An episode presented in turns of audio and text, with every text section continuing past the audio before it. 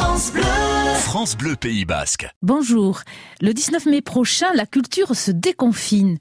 Depuis un an, nous avons été nombreux à lire, à regarder films, documentaires à la télé ou sur Internet, à écouter des concerts.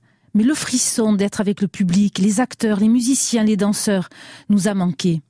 Enfin une toile à la Talente ou au Royal. Enfin un concert à la salle Quintao. Enfin un ballet de Malandin ou de Fabio Lopez. Et une soirée cabaret à la Luna Negra. Un spectacle avec des enfants, petits bijoux.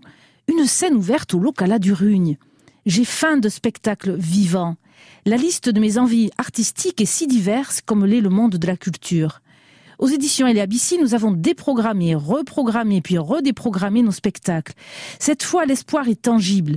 Les actrices et acteurs de la culture souffrent depuis un an d'être ignorés, absents des salles et des scènes, alors que les salles de classe et des supermarchés n'ont pas des amplis.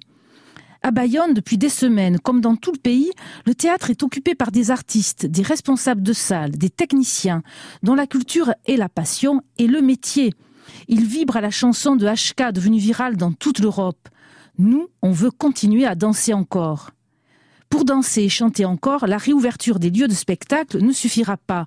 Entre deux spectacles, des artistes répètent, des producteurs démarchent, des techniciens se forment. Il faut un plan de relance de la culture. Il faut accorder une année blanche pour les intermittents du spectacle afin qu'ils puissent recharger leurs droits. Les spectacles parlent beaucoup d'amour, mais les intermittents ne vivent pas d'eau fraîche et la plupart d'entre eux vivent mal, avec ou sans confinement. Les artistes sont tellement passionnés, pourquoi les payer? La culture a un coût. Non, elle a un prix car elle est précieuse. Et nous, spectateurs, que les artistes ont fait vivre et feront vivre encore grâce à toutes leurs formes de talent, nous devons soutenir les justes demandes du monde de la culture.